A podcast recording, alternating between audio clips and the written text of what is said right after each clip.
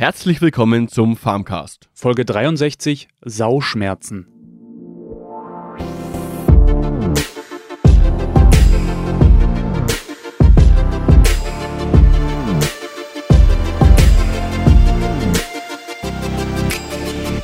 Ja, heute geht es mal um ein Schweinthema. Ähm, um die äh, ja, Ferkelkastration haben wir uns mal informiert. Kursiert ja momentan ziemlich stark durch die Themen. Und wir haben mal die Gründe und auch die Hintergründe zu dem Thema, äh, warum man das macht und ja, warum es momentan so durch die Medien kursiert. Genau. Ja. Dann starten wir doch aber gleich mal rein. Peter, wie war deine Woche? Ähm, ja, ich habe ja letzte Woche schon angekündigt, dass wir jetzt nochmal das Gras nochmal mähen. Mhm. Das ist jetzt auch schon passiert. Ähm, ja, war ganz interessant, weil ja, ich habe halt gemäht und hinten kam halt nicht viel Gras raus, eigentlich nur Staub. Oh. Äh, wir mussten es trotzdem machen, weil äh, die das Gras, wie beim Rasen ist es ja auch so, den schneidet man ja auch ziemlich oft, dass er dichter wird und damit das frische Gras wieder nachwachsen kann. Ja. Weil das, was bei uns auf den Wiesen gestanden war, war halt alles schon ziemlich altes Gras, weil es ja dann im Sommer äh, das letzte Mal geschnitten wurde und dann, es hat ja nicht mehr geregnet, wurde alles trocken, alt, holzig und so weiter. Und das, ja, wollte man halt jetzt dann bevor es jetzt im Winter reingeht und natürlich dann auch nächstes Jahr im Frühjahr, wenn das frische Gras wieder wächst, wollten wir jetzt praktisch dieses alte Gras nochmal wegmachen. Wir haben eigentlich gedacht, gedacht wir ernten noch etwas, äh, aber das war dann ja eher weniger. Also wir haben schon noch ein bisschen was mit, mit dem Grashäcksler gehäckselt. Aber wenn man sich dann die, die Ernteausbeute zu dem äh, anguckt, was gemäht wurde, ist das schon wirklich traurig. Also da kann ich auch wirklich verstehen, äh, dass da einige hier in Deutschland in den noch schlechteren Regionen an den Futtermangel haben, weil ja, ich, wenn ich das so zu den letzten Jahren vergleiche, was wir im Herbst oft nochmal an Gras geerntet hatten, ist das schon wirklich nicht so schön. Also es war eigentlich ja nicht so schön auch zu mähen, weil es einfach wirklich einfach nichts rauskam hinten. Das war ja eigentlich ein bisschen traurig. Traurig, traurig. Wie das Thema heute irgendwie, ne? Ja, genau. Ja, okay. ja so war das die Woche. Ähm, ja, hat trotzdem Spaß gemacht. Was ich noch dazu sagen möchte, mhm. äh, dass das Man eigentlich einer meiner Lieblingsarbeiten ist. Ja, kann man auch mal auf Instagram einfach mal vorbeigucken. Da habe ich mal vom Schlepper und vom Mehrwerken ein Bild gepostet. Genau, also das ist mit einer meiner Lieblingsarbeiten eigentlich. Ja, cool. Weil die entspannt ist, oder wie? Ja, genau. Ich glaube, das liegt auch daran, also ich bin schon gern auch mal tagsüber einfach alleine am Schlepper. Hm. Und das ist wirklich einfach für mich eine entspannte Arbeit, weil ich bin wenig auf der Straße unterwegs. Das heißt, ich habe nicht so viel Verkehrsstress. Hm. Ja, und es ist einfach ja, entspannt. Ich hau mir dann ein Hörbuch rein oder einen Podcast und bin dann mal 10, 12 Stunden am Schlepper unterwegs und ja, das weiß nicht, das tut mir manchmal einfach ganz gut, glaube ich. Ja, du bist draußen in der Natur, ne? Das ist halt genau. auch. Ja. Ist, wie gesagt, einfach eine meiner Lieblingsarbeiten. Ich weiß auch nicht, wie sich das entwickelt hat, ist aber halt so. Okay. Ja. ja schön. Gibt's bei Farmcast was Neues, Thorsten? Nö. Hat sich jetzt nichts Großartiges getan. Gut. Auch interessant. Ja, dann. Nur äh, Zugfunk äh, hat uns geschrieben, dass sie sich bedankt haben, viel, dass wir die Frage beantwortet haben. Super, auch schön, dass die Zukunftsfunker wieder mit dabei sind jetzt nach der längeren Pause, dass die auch gleich wieder mit reingehört haben. Ja. Ja, dann springen wir doch zum Thema. Genau. Thorsten, Schweine ist ja dann total dein Thema, oder? Ja, ich bin ja voll der Sau. Voll, voll die Sau. Sauhaufen. Ja. Nee, wir müssen äh, schon vorweg sagen, wir sind wieder schon Weinemester, also ich äh, weniger, wenn eher du, aber nicht mal du, ne? Du bist ja eher so der Kuh, äh, also auch, ja. naja, auch ja. nicht Kuhmester, sondern ja, Milchviehhalter. Genau. Aber ja, Kühe sind schon mehr mein Thema. Also mit Schweine, wie du schon sagst, habe ich ziemlich wenig am Hut, bin da jetzt auch nicht so ja, gut versiert und gut geschult drin. Also ja. ich kenne mich jetzt auch da nicht so gut aus. Wir haben so, so, gut es geht halt recherchiert, irgendwie, um die Infos, die wir eigentlich hier rüberbringen wollen, äh, rauszufinden und die Gründe auf jeden Fall, ne? Wie du es ja am Anfang schon angesprochen hast. Richtig, ja. ja. Ähm, warum wird das Thema momentan in den Medien diskutiert? Also es ging ja da auch rum, und zwar nachdem das Tierschutzgesetz 2013 geändert wurde, ist die betäubungslose Kastration nur bis 31.12.2018 erlaubt. Doch letzte Woche, also am 1. Oktober 2018, hat die Koalition beschlossen, mittels einer Fraktionsinitiative im Bundestag die Betäubungspflicht für Ferkel um zwei Jahre hinauszuzögern. Ja. ja, es ist jetzt schon beschlossene Sache, ne? Also das ist ja. jetzt auch safe so, dass die zwei Jahre länger jetzt so noch kastrieren dürfen, wie es aktuell äh, gemacht wird. Ja. Da stellt sich dann die Frage, warum ähm, zögern Sie es jetzt nochmal heraus? Und zwar die Regierungskoalition verlängert das Leid der Ferkel und zwar eigentlich nur, weil die Zeit für die Anpassung im Ferkelsystem angeblich nicht mehr reicht. Da könnte man jetzt wieder auf dieses ähm, träge Staatssystem springen, ne? was wir ja auch in Digitalisierung und so ja schon angesprochen haben, so ein bisschen, ne? Ja, das ist genau das Thema. Und ich habe da auch immer wieder so, wenn ich mir so die, die, die Nachrichtentexte angeguckt habe, ist mir auch immer wieder so das Thema äh, Datenschutzgrundverordnung gekommen, weil ja. bei der war es ja irgendwie auch ein bisschen so. Die ist ewig beschlossen gewesen, aber äh, irgendwie war selbst die Regierung darüber erschrocken, dass es jetzt schon da ist. Genau. Und so hat man jetzt auch wieder das Gefühl, die sind jetzt alle ein bisschen überfordert, dass es jetzt schon auf einmal da ist. Ne? So ist es, ja. Also habe ich auch ein bisschen so das Gefühl. Ja. ja. Jetzt kommen wir eigentlich zu dem schlimmeren Teil. Also jetzt bitte weghören, wer das nicht hören kann oder will. Ja? Und zwar, wie werden Ferkel kastriert? Der Schweinezüchter nimmt die Ferkel einzeln hoch, schneidet die Haut über den Hoden ein, drückt den Hoden aus und durchtrennt den Samenleiter. Das ist für die Ferkel natürlich ziemlich schmerzhaft, wie wissenschaftliche Studien auch zweifelshaft äh, belegen. Das kann man sich auch vorstellen, ne? also dass es schmerzhaft ist. Ähm, ja, was genau, was man jetzt dann noch dazu sagen ja, mhm. kann, äh, ist, dass es halt auch praktisch ohne jegliches Schmerz- und Betäubungsmittel passiert. Ne? Also das ist genau. ja bei vollem Bewusstsein eigentlich. Und das mhm. ist ja auch genau ein hier irgendwo auch das Thema gerade, was, was das Problem irgendwo für viele ist, ja. Genau. Und was man auch ja eigentlich durch dieses Gesetz ja eigentlich auch weghaben wollte. Ähm, was ist mit äh, QS, Peter? Qualität und Sicherheit, das hatten wir ja auch schon mal in Folge 40 Rindfleisch, da haben wir auch schon mal über QS gesprochen. Ja, genau. Also die, nach dem QS-System ist es ja so, ja, das, das ist Qualität und Sicherheit. Mhm. Und da sind ja eigentlich die meisten Betriebe auch praktisch drüber zertifiziert, weil die, ähm, äh, Schlachthöfe eigentlich nur noch QS-Sachen äh, abnehmen, genauso wie bei Molkereien, die nur noch QM, also Qualität Milch, äh, abnehmen. Und mhm. da müssten die Ferkel äh, seit 1. April 2009 äh, Schmerzmittel verabreicht werden äh, nach der Aber Kastration. nach der Kastration, Genau, ne? ja. Und ja, das dämpft halt auch nur kurzzeitig den Wundschmerz und vor allem ist es halt auch nach dem operativen Eingriff. Mhm. Und ja gut, es wirkt halt entzündungshemmend, aber der eigentliche Schmerz bleibt irgendwo erhalten, weil zu dem Zeitpunkt, wo ja eigentlich aufgeschnitten oder der Samenleiter durchtrennt wird, ähm, noch nichts da ist. Also noch kein Schmerzmittel beziehungsweise keine Betäubung mehr da ist eigentlich äh, da, wo es am meisten wehtut am Anfang, äh, da gibt es keine Schmerzmittel, ne? Das ist eigentlich auch so das Krasse. Ja, genau. Das ist ungefähr so, wie wenn du dir mit dem Hammer voll auf den Finger haust. Ja. und, und, da, und danach, danach äh, nimmst du dir ein Schmerzmittel, ja. Also, ja. Oder Schlimmeres, aber da. Ja, genau. Ja. ja. Und was schreibt das Tierschutzgesetz vor? Das ist ja auch eine der wichtigen Fragen. Das deutsche Tierschutzgesetz schreibt in Paragraph 5 vor, dass ein schmerzhafter Eingriff bei einem Wirbeltier nicht ohne Betäubung durchgeführt werden darf. Und jetzt kommt's. Es lässt allerdings die Ausnahme zu, dass Ferkel bis zu ihrem siebten Lebenstag ohne Betäubung kastriert werden dürfen.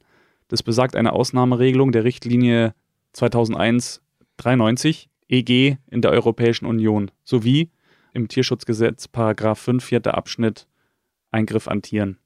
Ja, ja, gut, es ist auch wieder, ja, so eine Ausnahme, ja gut, aber das gibt schon einige in der Landwirtschaft solche Ausnahmen. Und ich sag mal so, jetzt aus Landwirtssicht auch mal, äh, es sind auch manchmal, ist es jetzt auch für mich als Landwirt wirklich nachvollziehbar, dass das auch gibt, beziehungsweise sind die Alternativen oft nicht so einfach, ja. Ähm, und Wieso das? Da kommen wir ja jetzt gleich mal noch drauf. Jetzt, ja. ähm, der, also der Grund für die Kastration, und das ist ja im Endeffekt ja auch was, wo irgendwo vom Verbraucher beziehungsweise auch von den Schlachthöfen herkommt. Also für manche Menschen ist halt der Geruch von Eberfleisch, also von den männlichen Schweinen äh, äh, und der Geschmack davon äh, unangenehm. Mhm. Und das kommt eben bei den unkastrierten äh, männlichen Mastschweinen vor. Ja, und das ist, kommt dadurch, äh, das ist natürlich eine, eine Hormonsache irgendwo, also geschlechtsspezifisch, dass da äh, Geschlechtshormone im Hoden produziert werden und die eben diese Ebergeruchsstoffe äh, aussondern. Und die werden im ganzen Körper über das Blut verteilt und dann eben auch im Muskelfleisch, was wir ja zum Schluss dann irgendwo äh, konsumieren als Verbraucher. Und wenn man das Fleisch erhitzt, dann steigt halt der unangenehme Geruch plötzlich oder halt direkt praktisch, äh, tritt er auf. Also davor riecht man das gar noch nicht so. Okay. Und ja, ist dann eben geruchs- und geschmacksverändert. Und ja, das ist ungefähr bei 5% der betroffenen äh, Tiere, also der betroffenen männlichen Schweine. Also genau, das ist praktisch äh, dann, wenn man ist eh männlich-weiblich 50% und dann von den 50% von den männlichen sind es äh, dann nochmal 5 So okay. würde ich jetzt das mal sagen. Ja, es sind jetzt nicht so viele, bloß das Problem ist ganz einfach, natürlich weiß man das davor nicht. Ja, also ich kann jetzt nicht mhm. sagen, ich habe jetzt hier ein männliches Schwein und ich weiß jetzt dann später, hat es äh, mhm. diesen mhm. Ebergeruch oder eben nicht. Also sehr schwierig, so aus meiner Sicht jetzt. Dass man jetzt das irgendwie schon davor nur die paar 5% äh, praktisch äh, behandelt, ja. Also das ist schon ja. nicht so einfach dann. Die, ja, genau, die Stoffwechselkomponenten, die zu den Geruchsauffälligkeiten führen. Wie Skatol, ein Abbauprodukt des häufig eingesetzten Futtereiweißes Trypophan und das Sexualhormon Androstenon. Meine Güte.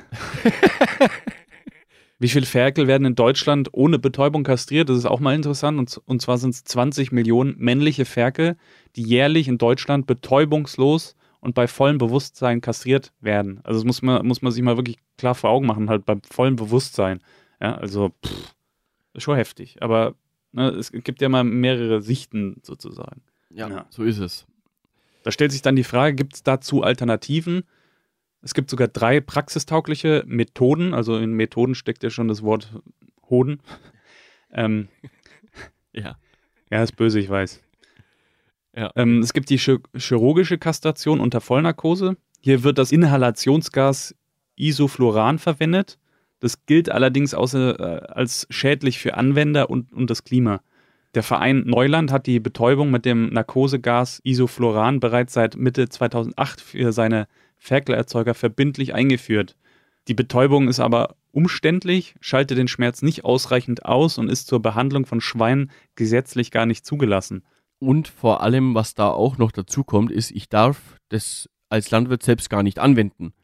Ja, das ist, äh, äh ist ein Betäubungsmittel, mhm. also gehört auch zum Betäubungsmittelgesetz und von dem her, ja, ich bin als Landwirt ja nicht berechtigt, Betäubungsmittel einzusetzen müsste dann praktisch für jedes Ferkel äh, den Tierarzt das machen. Und das lassen. kostet Geld und ist, wie gesagt, auch aufwendig, ne? Richtig, ja. Gerade zu dem Thema äh, Wirtschaftlichkeit, da würde ich dann mhm. gerne im, im, Anhang zu diesen Alternativen mal okay. noch was sagen. Dann gibt es äh, die zweite Methode, wäre Schmerzmedikation. Hier wird mit begleitender Schmerzmittelgabe behandelt. Also das ist dann nach der Kastration, also da haben sie ihre Schmerzen. Ähm, eine wirksame Schmerzausschaltung bietet das Arzneimittel Ketanest. Ja. Es unterliegt als Opioid dem Betäubungsmittelgesetz und darf deshalb nur streng kontrolliert vom Tierarzt verabreicht werden, anscheinend so wie das Gas. Zudem ist die Dosierung nicht leicht, der Nachschlaf eher lang und die Sterberate könnte bei Überdosierung relativ hoch sein, weil die Ferkel durch den langen Nachschlaf auskühlen und nicht genug saugen können. Ja, das ist definitiv auch äh, ein großes Problem, auch wenn man jetzt denkt, naja, wenn jetzt wieder ewig schlafen, aber mhm. das, das kenne ich zum Beispiel auch von den Kälbern, gerade wenn man, also wenn man jetzt mal kurz bei den Rindern noch mit als Beispiel machen darf, da ist es genauso. Also da kennt es halt auch ich, dass wenn man da irgendwie eine besondere Behandlung hat und die längere Zeit praktisch dann äh, äh, schlafen liegen, mehr oder weniger, ja, dann ist das oft das Auskühlen und dieses Nicht-Säugen äh, großes Problem. Und so ist es ja bei den Schweinen genauso. Also das ist definitiv auch ein großes Problem, was nicht zu unterschätzen ist und natürlich wieder dieses Betäubungsmittelproblem. Ja.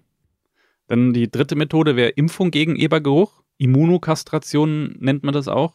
Hierbei wird die Hormonproduktion der Eber nach dem Wirkprinzip einer Impfung unterdrückt. Die Methode wird bereits in vielen Ländern erfolgreich durchgeführt und ist mit einer zweimaligen Injektion unter die Haut im Vergleich zur Kastration eine sehr tierschonende Variante. Das ist ja auch irgendwo verständlich, ne? Ja, mein, das ist grundsätzlich, glaube ich, mit auch wahrscheinlich eines der praxistauglichsten Methoden. Meinst ja. du auch der, die kostengünstiger oder denkst du? Ja, mm, das, das weiß ich nicht, aber ich meine, Tierschutz, äh, tiermäßig, glaube ich, ist das mit das Beste und Einfachste. Und ist natürlich auch für einen Landwirt wahrscheinlich das Einfachste. Eine Impfung zu machen, die ist ja dann relativ easy. Ne? Aber ich denke mal, von, von den Kosten ist es wahrscheinlich günstiger, wenn er das selber macht, wie halt der. Ähm, mm, ja, ne? ja, genau. genau. Bei der Impfung ist natürlich auch wieder die Frage, was darf der Landwirt dann selber? Da müssen dann die Gesetze mhm. halt auch wieder so geschrieben werden, dass das dann auch möglich ist und praxistauglich vor allem ist. Ja. Ähm, aber bei dieser Impfung ist es momentan auch noch das Problem, dass viele Abnehmer äh, im Einzelhandel das oft noch nicht anerkennen oder nicht anerkennen, dass sie mhm. geimpftes Fleisch annehmen. Also da ist die, hm, wie soll ich sagen, die, die, die Lage noch ziemlich unklar, weil einige sagen einfach, nee, das wollen wir nicht und bei anderen ist es einfach unklar. Also da, da sind die Verhältnisse einfach noch nicht so geklärt, dass man sagen kann, das wäre jetzt auch eine praxistaugliche Sache. Also da sind auch irgendwo die Abnehmer wie die Schlachthöfe bzw. der Einzelhandel auch gefragt, ob das, dass das eben sich durchsetzt vielleicht. Auch vermarktungstechnisch, ne? Aber genau. denkst du, denkst du, ähm, das liegt vielleicht daran, dass die Angst haben, dass wenn, da, wenn das Schwein geimpft ist, dass es da vielleicht Schadstoffe sind, die im Fleisch bleiben oder sowas, oder? Ganz klar ist es so, weil der Verbraucher will das ja auch nicht, ne? Also das, das mhm. ist bei allen drei Methoden, ähm, ist es der Fall, dass definitiv das Schwein irgendwas aufnimmt, ähm, mhm wo natürlich dann wieder irgendjemand kommen kann und sagen, ja, das ist alles krebserregend, wie ja sowieso alles grundsätzlich krebserregend ist. Mhm. Äh, und und das, da habe ich auch ein bisschen, äh, wie soll ich sagen, mh, hm, Bedenken davor, dass, dass man jetzt sagt, naja gut, äh, hier, keine Ahnung, zum Beispiel die Impfung, die macht jetzt vielleicht Sinn, ja, dann läuft es ein paar Jahre und dann äh, kommt irgendjemand daher und sagt, ja, aber das ist doch hier nicht gut, wenn man die impft und das ist doch dann alles im Fleisch, gibt es da keine andere Alternative, wo man nicht dem Tier irgendwas verabreichen muss. Ja. Mhm. Also da, das sehe ich auch ein großes Problem drin.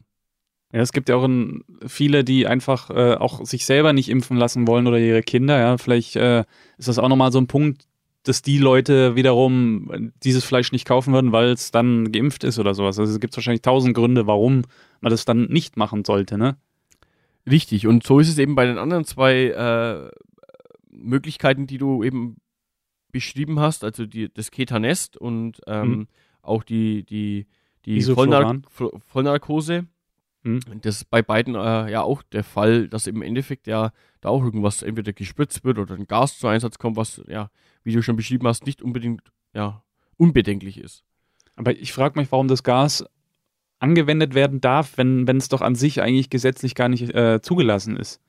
Ja, das ist wirklich so eine Sache. Das hast du ja auch gerade so gesagt, ja. Ja. Also aber das wundert mich auch ein bisschen irgendwie, das verwirrt mich ein bisschen. Warum das ja, teilweise ja. verwenden, ja. Weiß ich auch nicht so genau. Ja. Naja. Ähm, es gibt da noch einen anderen Punkt, wie lassen sich Geruchsauffälligkeiten im Fleisch vermeiden? Ähm, gibt es auch so ein paar Punkte, zum Beispiel die männlichen Hormone werden vor allem bei Stress, Schmerz und sozialen Rangkämpfen ausgeschüttet und führen zur vermehrten Produktion von Pheromonen wie Androstenon was wir eben ja schon angesprochen haben, damit steigt natürlich das Risiko einer Geruchsauffälligkeit. Vermeiden kann man in der Schweinemast schon die genannten Ursachen. Das ist nicht nur tierschutzgerechter, es bedeutet auch, beugt dem Auftreten von Ebergeruch vor. In Zucht und in der Auswahl geeigneter Rassen die richtige Fütterung, ein leidfreier Transport und eine möglichst schonende Wartezeit und Schlachtungen tragen ebenfalls dazu bei, das Ebergeruch zu, zu vermeiden. Also also man kann schon vor, vor, vorneweg schon einfach den Tieren den ganzen Stress wegnehmen, ja. Aber das ist natürlich auch wieder mit Aufwand verbunden. Oder wie siehst du das? Ja, genau. Also da müsste man ja eigentlich das, das ganze Haltungssystem äh, anpassen, ja. Mhm.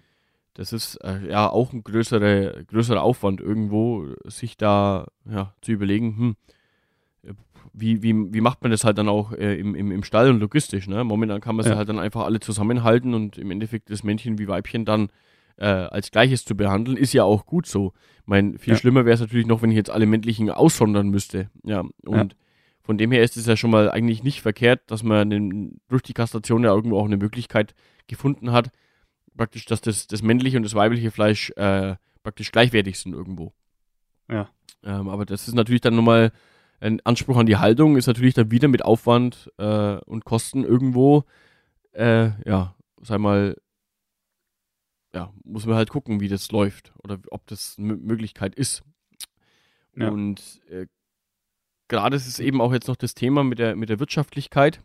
Genau. Und das ist auch äh, für mich der Grund, warum eben auch die, die, ähm, die Bundesregierung da das jetzt nochmal äh, um zwei Jahre verzögert hat ist ganz einfach auch die Wettbewerbsfähigkeit äh, gewährt zu bleiben, ja, weil alle Sachen, alle Alternativen, die, die jetzt hier aufgezählt wurden, die sind alle mit Kosten verbunden. Ja, und im europäischen Ausland äh, gibt es halt einfach diese Richtlinie jetzt so nicht oder noch nicht, ja. Und wird auch. du meinst auch mit diesem Tierschutz ja, und so? Genau. Und somit ist es natürlich so, dass im Ausland dann einfach das Fleisch irgendwo günstiger wird und ist, ja. Mhm. Und natürlich die andere Seite ist, wenn jetzt ein Landwirt einfach dadurch, dass er mehr Kosten pro Schweine dann hat, durch diese äh, Behandlung mit was auch immer, hat er natürlich weniger äh, Gewinn und ich sag mal so, die Schweinemast ist jetzt trotzdem nicht unbedingt die lukrativste, wie es eigentlich überall in der landwirtschaftlichen Tierhaltung ist. Also das meiste ist jetzt nicht so, dass man sagt, da äh, ist die Stundenentlohnung so toll.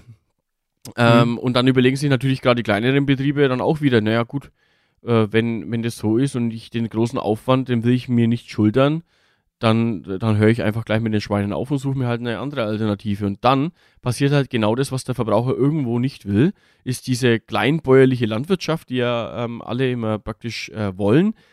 Ja, die, die, der Strukturwandel praktisch, der geht dann immer noch weiter hinfort, weil einfach kleinere Betriebe sagen, ich kann das nicht stemmen, ich, ich schaffe das einfach auch kostentechnisch nicht, ja. Mhm. Und hören dann halt mit der Schweineproduktion äh, irgendwo auf. Gut, die, die, diese Dinger wandern dann entweder ins Ausland, weil ja. die günstiger produzieren, oder an größere Betriebe. Das heißt, gro große Betriebe werden noch größer, weil die sagen, na gut, ich habe ja sowieso jetzt schon die großen Kapazitäten, ich kann das jetzt auch noch mitmachen, ne? weil bei mir in mein, meiner Größenordnung rentiert sich das.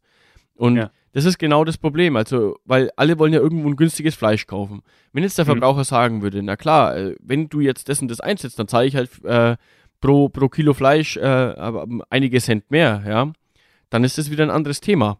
Ja, weil dann wäre das ja da, aber das will ja keiner und im Endeffekt interessiert es die meisten Leute, interessiert es ja gar nicht, wo das Fleisch herkommt. Ja, oder viele. Ja. Ja, ja. und dann sagen die einfach, na gut, und dann endet es irgendwo, wenn man es krass sagt, irgendwo mal da, dass in Deutschland immer weniger Schweinefleisch produziert wird, immer mehr importiert wird und äh, auf das importierte Fleisch hat man überhaupt keinen Einfluss, ja. Also da, mhm. da kann die Bundesregierung hier in Deutschland ja machen, was sie will, die kann ja dem Ausland vorschreiben, wie die ihren Tierschutz machen soll. Ja. Ja, und das ist so ein, so ein Ding, äh, ja, da wo ich mir auch halt denke, na gut, da braucht man einfach für mich ähm, ja, ne, ne, ein gutes Konzept dafür. Und deswegen ist auch für mich irgendwo auch ein Stück weit verständlich, dass die Regierung sagt, wir haben momentan keine praxistaugliche Möglichkeit, die auch wirtschaftlich dasteht, äh, wo man sagen kann, okay, das macht Sinn, wir können das Gesetz durchsetzen. Und da, deswegen hat sie sich auch irgendwo auf die Seiten der Landwirte gestellt, weil es im Endeffekt meiner Meinung nach auch dem Verbraucher ein Stück weit zugutekommt, weil er de, dann die Fleischproduktion hier in Deutschland bleibt und er irgendwo auch dann Einfluss auf die Haltungsbedingungen beziehungsweise auch die, die Qualität hat, die er kauft. Ja? ja. Also den Aspekt darf man eigentlich hier nicht so vergessen und der finde ich auch wichtig. Ja.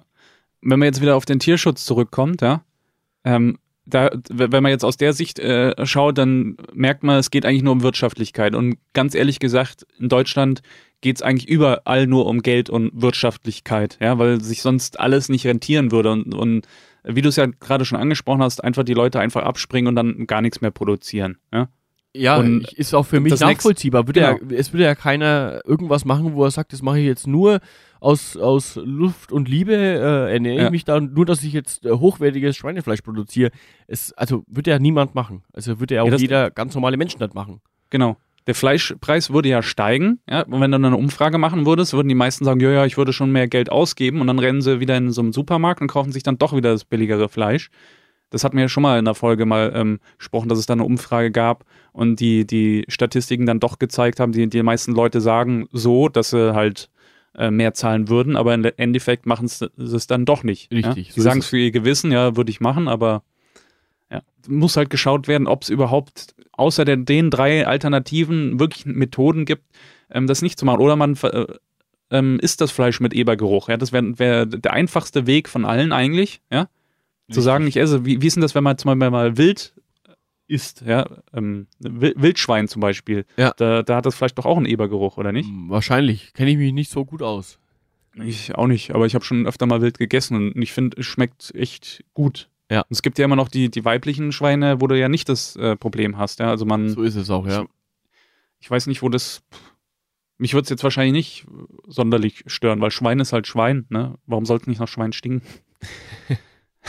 ja, genau. Übertrieben gesagt, aber ja. ähm, ich verstehe, das mit dem Tierschutz ist eigentlich wichtig und das ist eigentlich nicht okay, dass es einfach so gemacht wird ohne Betäubung. Ja, das will kein Mensch so und ja, man will ja auch nicht, dass einem sowas mal angetan wird auf der einen Seite und auf der anderen Seite ist halt einfach die, diese, diese Wirtschaftlichkeit, die du angesprochen hast, die ist natürlich auch irgendwo verständlich. Das ist halt ein, einfach ein schwier ganz schwieriges Thema, da eine, wirklich eine Lösung zu finden, womit alle zufrieden sind. Und ich glaube nicht, dass es da wirklich diese Lösung gibt.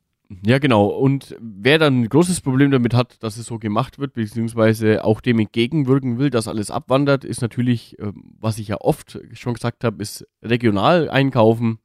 Mhm. Da haben wir den größten Einfluss drauf. Und ich hoffe auch immer noch, dass in Zukunft die, die Strukturen eben nicht in die Großproduktion gehen, sondern eher, dass der Verbraucher sich überlegt, ach, ich kann doch auch ums Eck bei mir beim Metzger beziehungsweise auch beim, beim Schweinehalter irgendwo sagen, äh, die meisten Metzger haben ja regionale äh, äh, Schweinehalter irgendwo als Partner und dann mhm. einfach da ist Fleisch zu kaufen und da weiß ich halt dann auch, was ich kaufe und habe natürlich dann auch irgendwo den größten Einfluss drauf, ja. Ja. Was ich konsumiere und, und, und warum ich das mache. Und das ist auch das, was ich immer ja, verstärkt auch so sehe. Und dahin geht ja momentan auch die Tendenz äh, vom Verbraucher wieder regional zu gehen. Und ich glaube, das ist auch gut so.